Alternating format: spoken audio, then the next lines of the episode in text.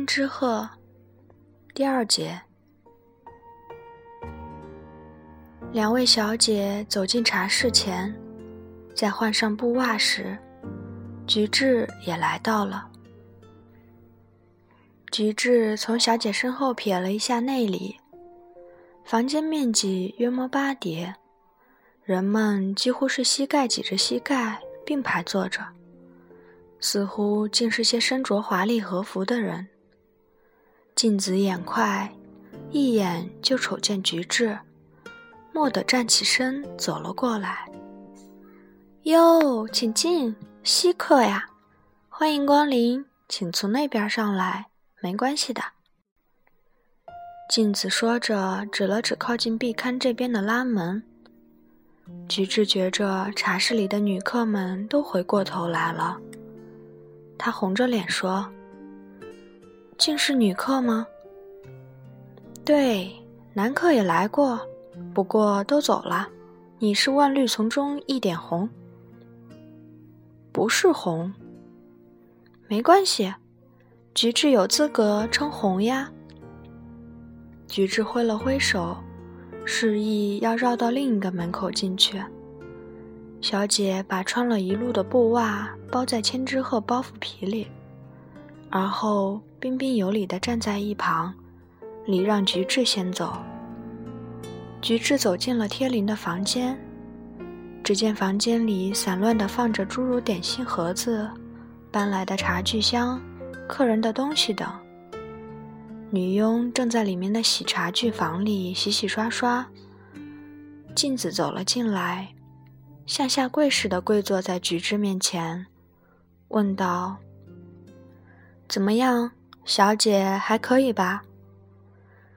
你是指拿着千纸鹤包袱皮的那位吗？”“包袱皮？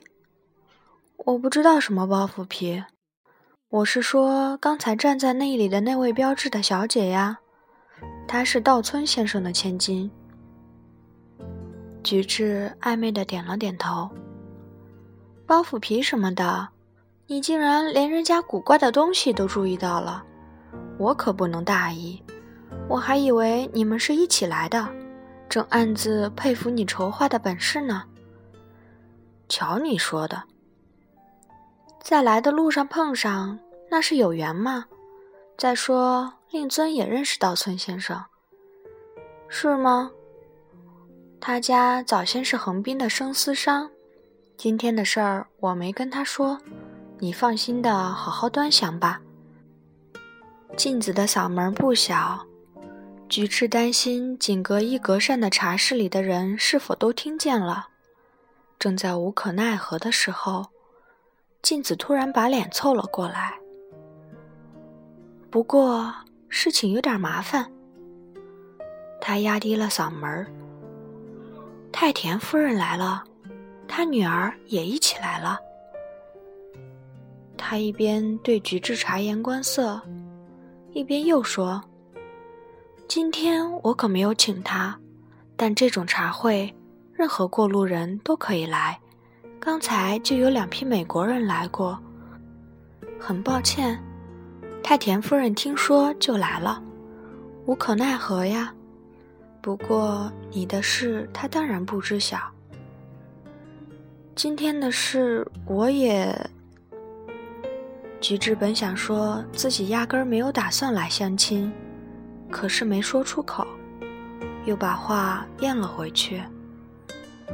尴尬的是太田夫人，你只当若无其事就行。菊治对镜子这种说法也非常生气，看样子立本镜子同父亲的交往并不深，时间也短。父亲辞世前，镜子总以一个随便的女人的姿态，不断出入菊治家，不仅在茶会上，而且来做常客时也下厨房干活。自从镜子整个男性化后，母亲似乎觉得事已至此，嫉妒之类的事未免令人哭笑不得，显得十分滑稽。菊治母亲后来肯定已经察觉，菊治父亲看过镜子的那块痣，但这时早已事过境迁，镜子也爽朗而若无其事似的，总站在母亲的后面。菊治不知不觉间对待镜子也随便起来，在不时任性的顶撞他的过程中，又使那种令人窒息的嫌恶感也淡薄了。镜子的男性化，以及成为菊治家方便的帮工，也许符合他的生活方式。镜子仰仗菊治家作为茶道师傅，已小有名气。父亲辞世后。菊治想到镜子不过是同父亲有过一段无常的交往，就把自己的女人天性扼杀殆尽，对他甚至涌起一丝淡淡的同情。母亲之所以不那么仇视镜子，也是因为受到了太田夫人问题的牵制。自从茶友太田去世后，菊治的父亲负责处理太田留下的茶具。遂同他的遗孀接近了。最早把此事报告给菊治母亲的就是镜子。当然，镜子是站在菊治母亲一边进行活动的，甚至做得太过分了。镜子尾随菊治父亲，还屡次三番地前往遗孀家警告人家，活像他自身的妒火发生了井喷似的。菊治母亲天生腼腆，镜子这样捕风捉影的好管闲事，他勿宁说，反而被吓住，生怕家丑外扬。菊治即使在场，镜子也向菊治母亲数落起太田夫人来。菊治母亲不愿意听，镜子静说让菊治听听也好。上回我去他家，狠狠地训斥了他一顿。大概是被他的孩子偷听了，忽然听见贴邻的房间里好像传来了抽泣声。是他的女儿吧？母亲说着皱起了眉头。对，据说十二岁了。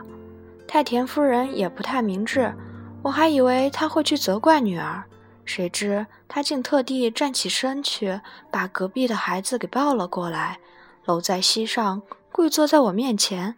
母女俩一起哭给我看呢。那孩子太可怜了，不是吗？所以说，也可以把孩子当做出气的工具嘛。因为那孩子对他母亲的事儿全都清楚。不过，姑娘长了个小圆脸，倒是蛮可爱的。镜子边说边望了望菊治，我们菊治少爷要是对父亲说上几句就好啦。请你少挑拨离间。母亲到底还是规劝了他。太太总爱把委屈往肚子里咽，这可不行，咬咬牙全部吐露出来才好呀。太太您这么瘦，可人家却光润丰盈。他尽管机智不足，却以为只要温顺的哭上一场就能解决问题。首先，她那故去的丈夫的照片。还原封不动的耀眼的装饰在接待您家先生的客厅里，您家先生也真能沉得住气呀。当年被镜子那样数落过的太田夫人，在菊治的父亲死后，甚至还带着女儿来参加镜子的茶会。菊治仿佛被某种冰冷的东西狠击了一下，总令像镜子所说。他今天并没有邀请太田夫人来。太田夫人同镜子在菊治父亲死后可能还有交往，还是令菊治感到意外。也许甚至是他让女儿来向镜子学习茶道的。如果你不愿意，那就让太田夫人先回去吧。镜子说着，望了望菊治的眼睛。我倒无所谓。如果对方要回去，随便好了。如果他是那样明智，令尊令堂，何至于烦恼呢？不过，那位小姐不是一道来的吗？菊治没见过太田遗孀的女儿。菊治觉得与太田夫人同席时，和那位手拿千纸鹤包袱的小姐相见不合适。再说，他尤其不愿意在这里初次见太田小姐。可是镜子的话声仿佛总在耳边萦回，刺激着他的神经。反正他们都知道我来了，想逃也逃不成。菊治说着，站起身来。他从靠近壁龛这边踏入茶室，在进门处的上座坐了下来。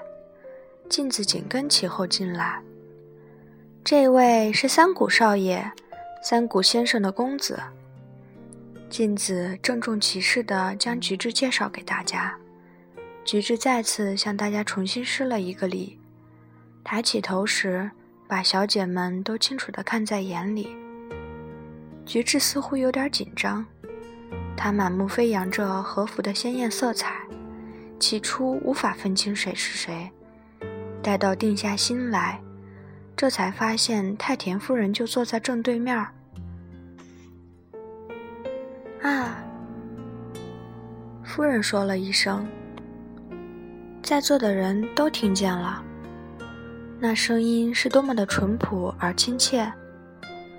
夫人接着说：“多日不见，久违了。”于是他轻轻地拽了拽身旁女儿的袖口。示意她快打招呼。小姐显得有些困惑，脸上飞起一片红潮，低头施礼。菊治感到十分意外，夫人的态度似乎没有丝毫敌视或恶意，倒显得着实亲切。同菊治的不期而遇，似乎令夫人格外高兴。看来她简直忘却了自己在满座中的身份。小姐一直低着头，待到意识过来，夫人的脸颊也不觉染红了。她望着菊治，目光里仿佛带着要来到他身边倾吐衷肠的情意。您依然休息茶道吗？不，我向来不休息。是吗？可府上是茶道世家呀。夫人似乎感伤起来，眼睛湿润了。菊治自从举行父亲葬礼之后，就没见过太田的遗孀。他同四年前相比，几乎没有什么变化。他那白皙的修长脖颈，和那与之不相称的圆晕肩膀，依然如旧时。体态比年龄显得年轻，鼻子和嘴巴比眼睛显得小巧玲珑。仔细端详，那小鼻子模样别致，招人喜欢。说话的时候，偶尔显出反咬合的样子。小姐继承了母亲的基因，也是修长的脖子和圆圆的肩膀，嘴巴比她母亲大些，一直紧闭着。同女儿的嘴两相比较，母亲的嘴唇似乎小得有点滑稽。小姐那双黑眼珠比母亲的大，她的眼睛似乎带着几分哀愁。镜子看了看炉里的炭火，说：“稻村小姐，给三谷先生沏上一碗茶好吗？你还没点茶吧？”是。拿着千纸鹤包袱的小姐应了一声，就站起身走了过去。菊治知道，这位小姐坐在太田夫人的近旁。但是菊治看到太田夫人和太田小姐后，就避免把目光投向稻村小姐。镜子让稻村小姐点茶，也许是为了让菊治看看稻村小姐吧。稻村小姐跪坐在茶水锅前，回过头来问镜子：“用哪种茶碗？”“是啊，用那只织布茶碗合适吧？”镜子说：“因为那只茶碗是三谷少爷的父亲爱用的，还是他送给我的呢。”放在稻村小姐面前的这只茶碗，菊治仿佛也曾见过。虽说父亲肯定使用过，不过那是父亲从太田遗孀那里转承下来的。已故丈夫喜爱的遗物，从菊治的父亲那里又转到了镜子的手里，此刻又这样出现在茶席上。太田夫人不知抱着什么样的心情来看待。菊治对镜子的满不在乎感到震惊。要说满不在乎，太田夫人又何尝不是相当满不在乎呢？与中年女人过去所经历的紊乱纠葛相比，菊治感到这位点茶的小姐的纯洁实在很美。第二部分到此结束，感谢您的收听。